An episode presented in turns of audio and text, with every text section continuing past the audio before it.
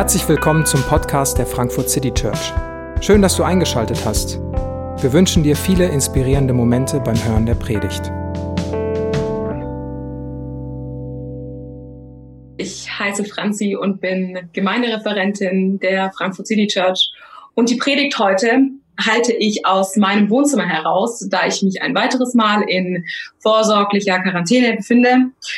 Und mir geht soweit gut. Ähm, und ich bin dankbar für die technischen Möglichkeiten, die wir haben. Und mein Wunsch, mein Gebet ist es, dass ihr den Gottesdienst, ähm, ja, dass ihr durch den Gottesdienst gesegnet werdet und ermutigt werdet, ganz gleich, wo ihr gerade seid, äh, innerlich wie äußerlich. Es fühlt sich etwas paradox an, dass ich hier aufgrund einer schlechten Nachricht sitze, aufgrund der Nachricht, dass ich in Quarantäne muss. Aber das Thema, eine gute Nachricht für dich heißt. Was wäre denn eine gute Nachricht momentan für dich? Ähm, mal abgesehen davon, dass wir uns ja wahrscheinlich alle das Ende einer Pandemie wünschen, ähm, ist die Frage heute Morgen, nach was sehnst du dich? Auf was hoffst du? Was fällt dir ganz persönlich gerade schwer? Solchen Fragen nachzugehen, ist manchmal lohnenswert, weil es uns zeigt, wie wir über uns selbst denken. Und sie geben uns Aufschluss darüber, wo wir gerade stehen. Auf Instagram kursiert gerade eine Challenge, Hashtag acht ähm, Freunde, acht Fakten, wo Leute acht Fakten über sich selbst preisgeben und dann acht ihrer Freunde ähm, taggen und die dann das gleich machen müssen. Und ich bin bei einem Beitrag so hängen geblieben und ähm, habe das so durchgelesen und neben so Dingen wie ich koche gern und äh, mein Lieblingsspiel ist Uno stand da auch eine Sache, die irgendwie hängen blieb. Und die Person schrieb, über sich selbst, ich bin perfektionistisch und nie zufrieden mit mir.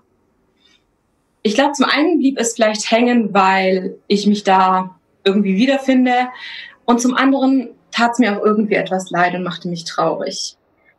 Ähm, was, wär, was wären acht Fakten, die du über dich nennen würdest, um dich vorzustellen, um anderen Menschen zu zeigen, wer du bist?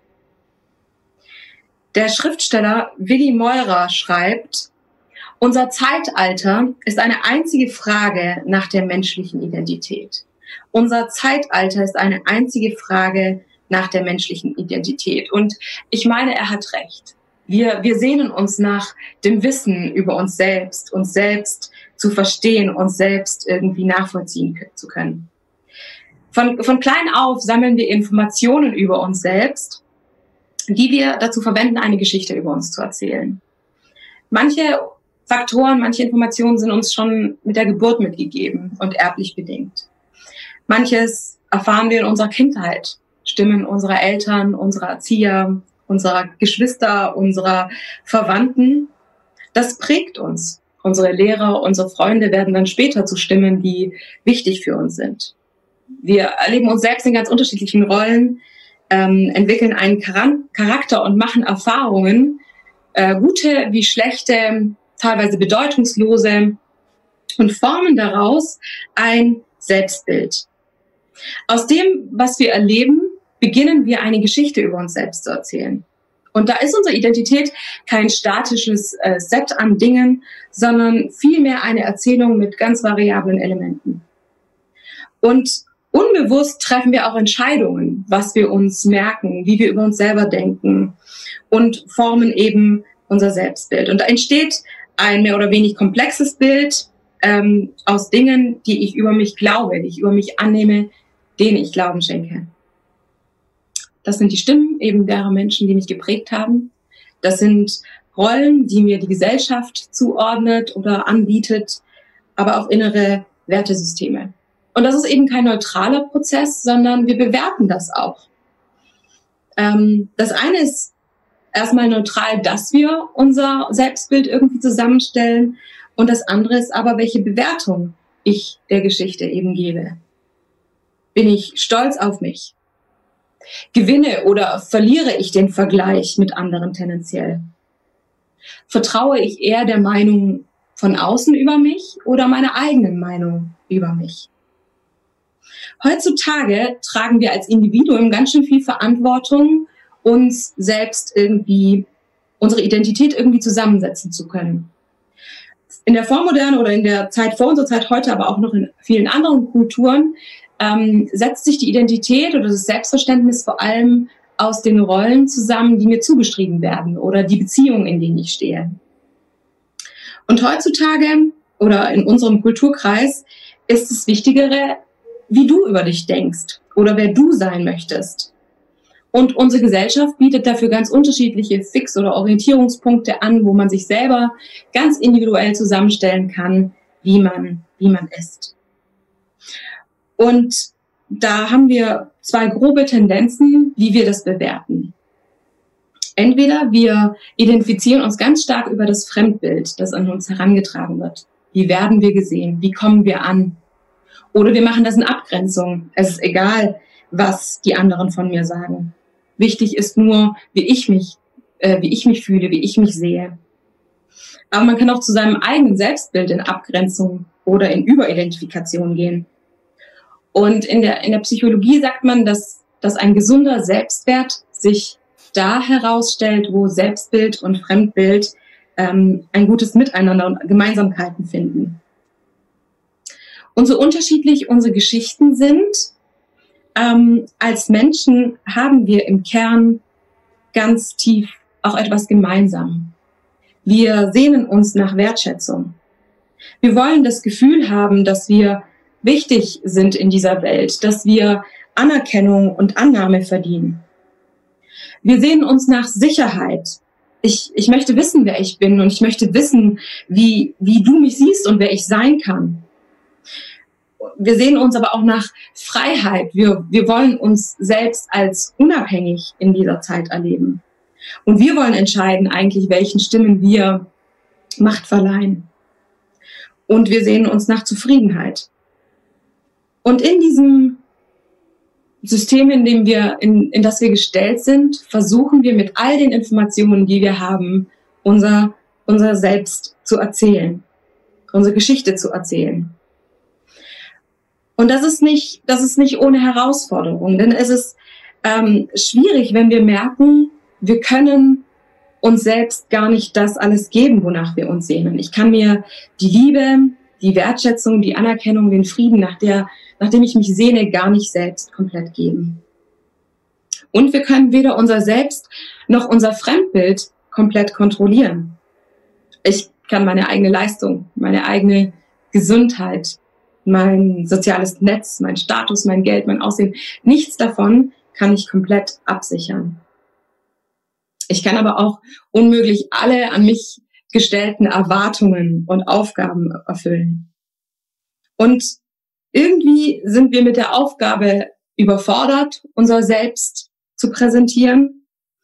Ähm, oder wir, wir schließen andere aus, weil wir, ähm, ja, weil wir unversöhnt mit uns selbst und anderen sind. Vielleicht sind wir sogar auf Kriegsfuß mit beiden, mit uns selbst und anderen. Wir schlagen zurück, wenn wir Kritik empfangen oder ziehen uns verzweifelt zurück. Wir sind dünnhäutig und fühlen uns schnell angegriffen oder erklären eben unsere eigene Meinung als die einzig entscheidende. Wir nehmen viele Stimmen in unserer Welt zu ernst und gleichzeitig vielleicht uns zu wenig ernst oder andersrum und sind eben stets überfordert, eigentlich richtig greifen zu können, wer wir sind und wer wir sein können. Paulus wusste um das Bruchstückhafte unserer ähm, in dem Versuch, die eigene Identität absichern zu wollen. Und er schreibt den Korinthern eben folgende Verse. Allerdings hat es für mich keinerlei Bedeutung, welches Urteil ihr über mich fällt oder ob sonst irgendeine menschliche Instanz über mich zu Gericht setzt. Nicht einmal ich selbst maße mir ein Urteil über mich an. Ich wüsste zwar nicht, dass ich mir etwas hätte zu Schulden kommen lassen, aber damit bin ich noch nicht gerechtfertigt. Paulus gibt uns hier einen sehr ehrlichen Einblick in sein Selbstbild. Sein Selbstverständnis kann sich nicht aus dem Außen zu, zu, zusammensetzen. Die Korinther sind ihm nicht wohlwollend gesinnt, die üben Kritik an ihm, die aber nicht aus einem ähm, ehrlichen Interesse an Paulus resultiert, sondern eigentlich ihn untermachen will. Und Paulus hat für sich klar, dass das Urteil der Korinther über ihn kaum eine hilfreiche Spur sein kann. Er sieht, dass sie nicht das ganze Bild sehen und dass die Korinther im Widerspruch zu seiner ähm, Berufung stehen und zu anderen Stimmen in seinem Leben stehen. Und ich glaube, dieses, was Paulus gegenüber ihnen so abschmettern kann, das, das wünscht man sich manchmal so, dass man den Stimmen in seinem Leben wirklich Einhalt gebieten kann. Und ähm, uns wird auch aus der Gesellschaft der Tipp gegeben, wichtig ist nur, was, was du über dich denkst. Es ist gar nicht wichtig, was andere von dir halten. Doch was ist, wenn das gar kein hilfreicher Tipp ist? Ähm, und der Tipp, wichtig ist nur, was du über dich selbst denkst, ist für viele Menschen gar kein hilfreicher oder befreiender Tipp, weil sie sehr hart von sich selbst denken. Und Paulus weiß, dass auch sein eigenes Urteil über ihn keine entscheidende Stimme sein kann. Er selbst weiß nicht alles über sich selbst. Er selbst kann sich nicht rechtfertigen. Er versteht vielleicht manche eigenen Widersprüchlichkeiten nicht, sieht seine eigenen Fehler und Sünden und kann vielleicht die Vorwürfe der Korinther abwehren und kann selber sich doch nicht einfach äh, als gut verkaufen. Ich frage mich bei Paulus manchmal, ob er nachts aufschreckte und sich von den von seiner Vergangenheit, ähm, bei ihm seine Vergangenheit einholt. Paulus hat in seiner Geschichte Menschen auf dem Gewissen und hat den Menschen, denen er jetzt dient, ähm, vorher geschadet. Vielleicht hatte er damit zu kämpfen, dass er sich für das verurteilte, was er getan hatte. Und so ist sein Bild über sich selbst keine zuverlässige Quelle für sein Selbstverständnis. Worte wie trust yourself, die kommen nicht an, wenn man sich selbst nicht als vertrauenswürdig erlebt. Liebe dich selbst und dir fällt kaum was Liebenswürdiges an dir ein. Finde dich selbst schön oder stark, sei stolz auf dich und du kannst es einfach nicht sehen. Wenn ich mich weder darauf verlassen kann, was andere von mir denken, noch was ich selbst von mir denke, dann scheint der logische Schritt wirklich der zu sein, den Paulus hier geht und der vorschlägt, entscheidend ist allein das Urteil, das von Gott kommt. Entscheidend ist das Urteil, das Gott über mich spricht. Für Paulus war das eine alles entscheidende Erkenntnis, die seinen Blickwinkel komplett äh, verändert hat. Er muss sich weder um sein Selbstbild kreisen, noch um sein Fremdbild kreisen, weil beides eigentlich keine akkuraten Stimmen sind. Beide wissen nicht alles, beide sehen nicht das gesamte Bild. Und deswegen kann allein nur die Stimme Gottes, allein nur das Urteil Gottes über Paulus das Entscheidende sein. Und Paulus erlebt es als befreiend, dass er seine Geschichte nicht länger selbst zusammenschreiben muss und ähm, für die eigenen Fehler gerade stehen muss, noch dem Urteil von außen Glauben schenken muss, sondern dass er eingeladen ist, Teil der guten Geschichte Gottes zu werden. Es ist diese Befreiung davon, dass man sein eigenes Selbstbild und seinen Selbstwert mühsam zusammenflicken muss. Und es ist die Befreiung davon, dass die Stimmen, die mir von außen angeboten werden und die Stimmen, die in mir selbst kursieren, das entscheidende Votum bilden. Die gute Nachricht des Evangeliums ist, dass die entscheidende Stimme weder von außen noch von innen kommen muss, sondern dass sie von oben kommt dass sie geschenkt wird, dass sie von Gott geschenkt wird. Aber wie, wie sieht denn das konkret aus? Was bedeutet das denn? Wie wird das Urteil Gottes in meinem Leben die Stimme, der ich vertrauen kann? Wie wird diese abstrakte Wahrheit in meinem eigenen Leben sichtbar? Auch wenn ich selbst erahnte, dass damit irgendwas Gutes gemeint war, da muss ich rückblickend zugeben, dass ich Schwierigkeiten hatte, das zu verstehen und dass ähm, in meinen Teenie-Jahren in dem Gefühl, dass ich zu viel oder zu wenig und das in den falschen Anteilen bin, dass ich, dass ich das nicht richtig verstehen konnte. Da war ein Vers, der häufig zum Thema Identität zitiert wurde und der sich mit meinem Selbstbild mischte und mein Gottesbild für Jahre prägen würde. Der Vers steht in Galater 2, Vers 20 und lautet, und nun lebe nicht länger ich, sondern Christus lebt in mir. Und was ich hörte, war, dass es nicht um mich geht, dass ich nicht wichtig war. Und es war für mich aber gar nichts Neues, denn den Teil hatte ich in meinem Leben schon ganz früh verstanden. Die Geschichte, die in mir selbst bestand und die ich über mich erzählte, war eben, dass es gar nicht um mich geht. Als ob ich wichtig wäre. Als ob das, was ich gut finde oder schlecht finde, ob das, wie es mir geht oder was ich will oder was ich für richtig halte, auch nur irgendwie wichtig wäre. Es ist unwichtig, es ist Wichtigtuerei, es sind Eitelkeiten. Und im christlichen Glauben finde ich dafür sogar meine Nische. Ähm, mein Vorbild, die Selbstlosigkeit Mutter Teresas, für den anderen da sein, die Bedürfnisse des anderen zuerst, das Glück des anderen suchen, sich einsetzen. Und mit Mitte 20 stelle ich fest, dass ich mich in diesem Außenbild verloren habe. Und wisst ihr was? Es hat sich sogar richtig angefühlt. Es hat sich gut angefühlt. Ich war in Höchstform und völlig überzeugt, auf dem richtigen Weg zu sein. Rückblickend kann ich sagen, ja, ich habe ich hab das irgendwie falsch verstanden. Ich habe den Vers falsch verstanden, aber die gute Botschaft, die konnte bei mir damals so nicht ankommen. Ganz, ganz im Gegenteil. Ich war Mitte 20, als eine Freundin mich fragte, warum ich nie beleidigt sei. Und ich sagte ganz wahrheitsgemäß, weil ich es so empfand, dass man mich nicht verletzen kann. Ich hatte eine ganz frühe Zuschreibung, du bist so ein unkompliziertes Kind, zum Maßstab meiner eigenen Geschichte gemacht. Und die wurde von du bist so unkompliziert zu du darfst auch nicht kompliziert sein. Eigentlich darfst du es überhaupt niemandem irgendwie kompliziert machen. Und am besten ist es doch, du hast gar keine Bedürfnisse und dann passte ich da irgendwie in das Gottesbild. Es geht auch nicht um dich. Es heißt doch, drum lebst nicht länger du. Und das Schwierige ist, dass sich in unserem Selbstbild ganz viele Halbwahrheiten tummeln, die wir zu innerlichen Überzeugungen geformt haben. Falsche Gottesbilder, Gottesbilder neben lapidaren Worten, die irgendwie in unserer Kindheit gefallen sind und die wir so stark angenommen haben, die uns heute noch anleiten.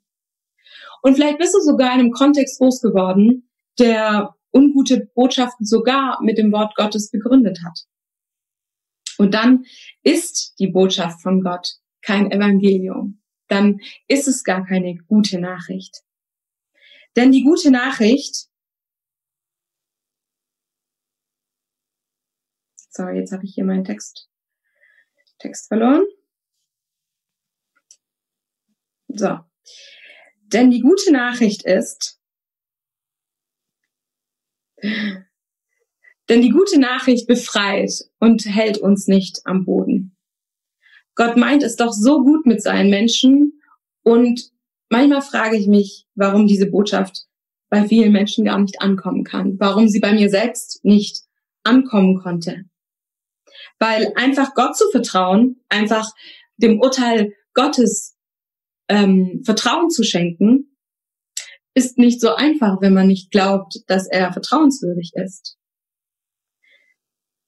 Und gleichzeitig blockieren uns vielleicht auch Verletzungen und Stimmen unserer Prägung, Gott überhaupt Vertrauen zu schenken. Und auch unsere Gottesbilder, egal mit welchen wir aufgewachsen sind, die prägen unser Selbstbild und haben unser Selbstverständnis ähm, ausgemacht. Was denkst du denn darüber, wie Gott dich sieht? Ich habe erst sehr viel später den Vers nochmal ganz neu anschauen müssen, ganz neu für mich erkennen dürfen. Christus lebt in mir bedeutet nicht, dass ich nicht wertvoll bin, sondern ganz im Gegenteil. Es bedeutet eigentlich einen unendlichen Wert. Es bedeutet, dass der Wert, den Gott Christus zuspricht, auch mir gilt.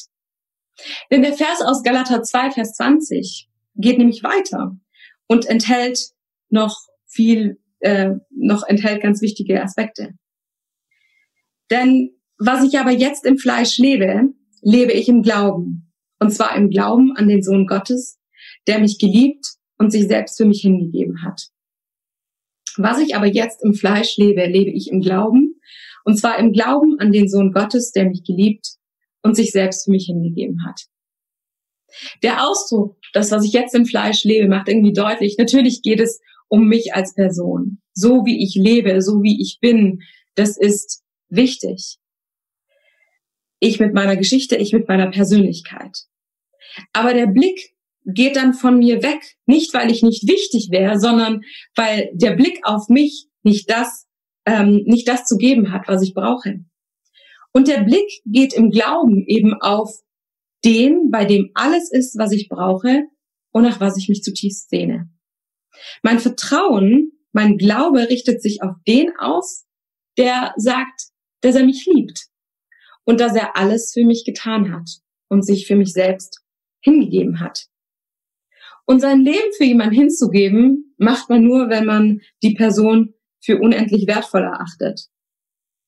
Und was uns hier gesagt wird, ist, dass Gott uns sein wahres Gesicht in Jesus zeigt.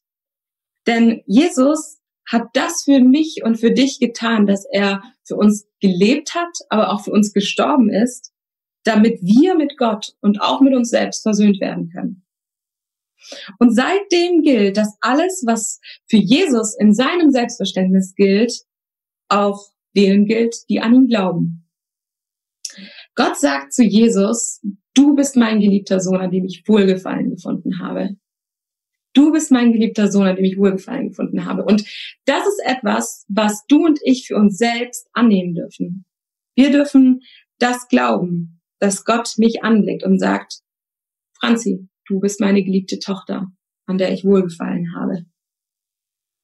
Wir bekommen von dem Gott dieses Universums zugesprochen, dass wir seine geliebten Kinder sind.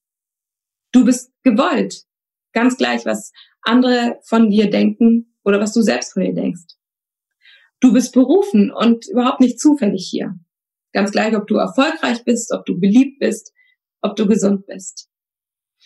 Du bist begabt. Du kannst manche Sachen so, so richtig gut. Und Gott hat einen Platz für dich, ganz gleich, welchen Platz dir die Gesellschaft zu, zuräumen will. Und deine Identität beruht in dieser Annahme Gottes. Und nichts in der Welt kann das ändern. Und du bist im Glauben an, an Jesus versöhnt mit Gott. Du darfst Wiederherstellung erfahren, Zufriedenheit erleben und bekommst den Frieden, den, den du brauchst, nachdem du dich sehnst. Und ganz ehrlich, bei mir hat das ganz schön lange gebraucht, bis ich überhaupt irgendwie so die Basic-Botschaft dahinter ähm, für mich als, als gute Botschaft wirklich erfahren habe. Vielleicht geht es dir ähnlich und du, und du struggles damit, dich von der Perspektive Gottes her zu verstehen. Vielleicht hast du es aber auch sehr früh verstanden und merkst nur, dass an der einen oder anderen Stelle du etwas vergessen hast oder etwas im Hintergrund geraten ist. Oder dass mit neuen Lebensphasen ganz neue Struggles aufkommen.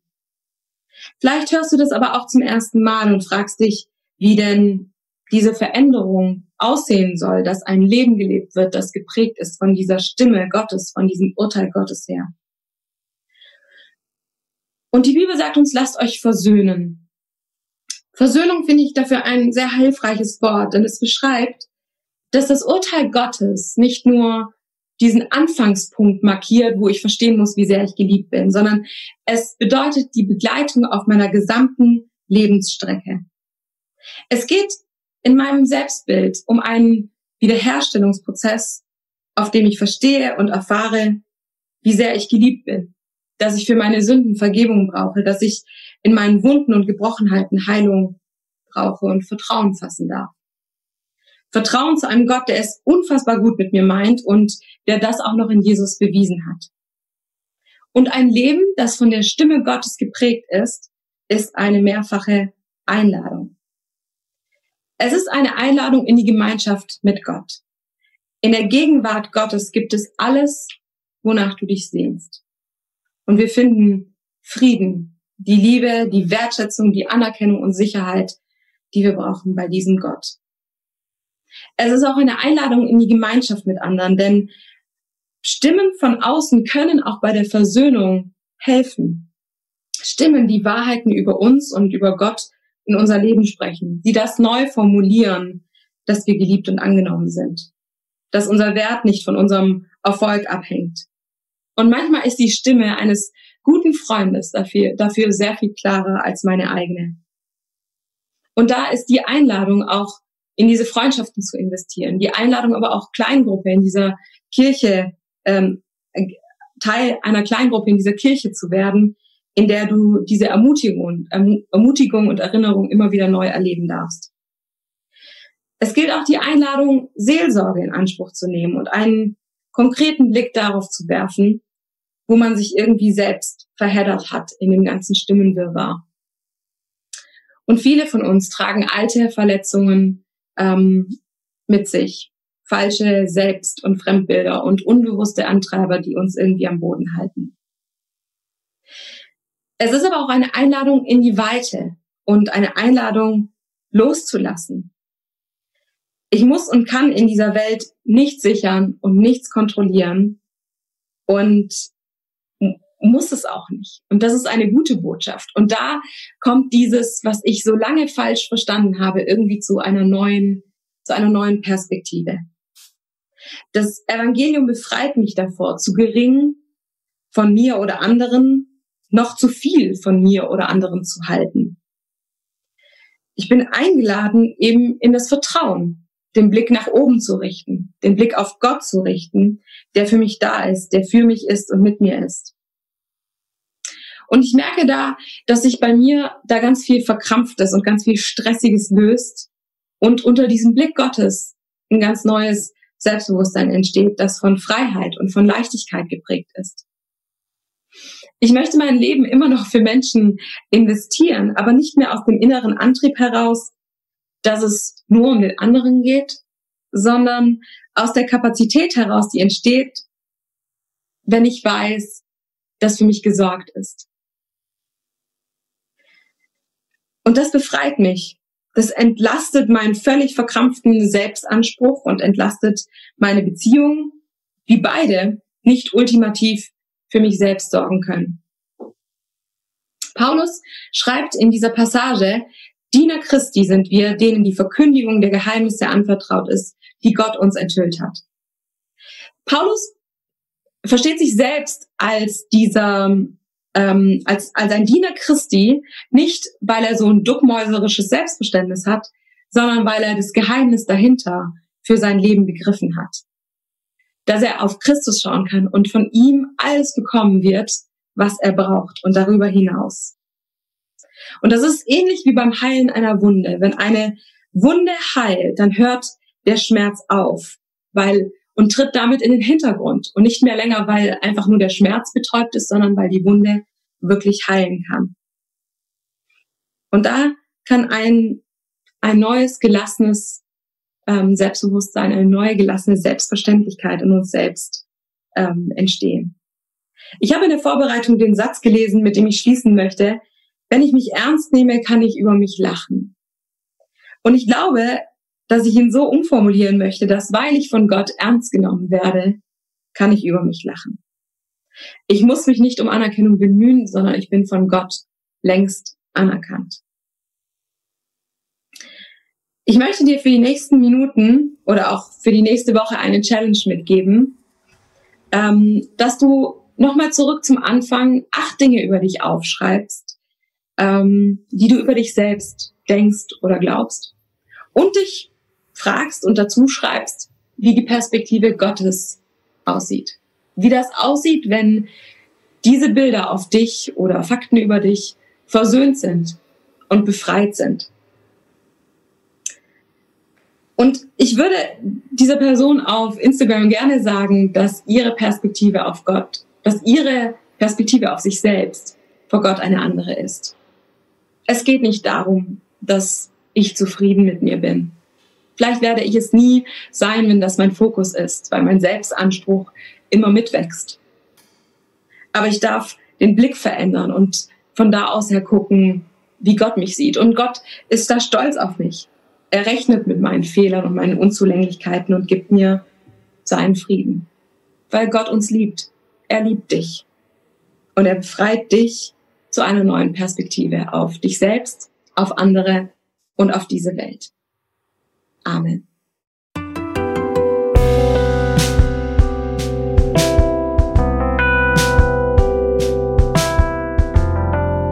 Wir hoffen, die Predigt hat dich inspiriert. Wenn du uns kennenlernen möchtest, dann schau einfach mal auf unsere Homepage www.frankfurtcitychurch.de oder besuche uns in unseren Gottesdiensten. Bis dann!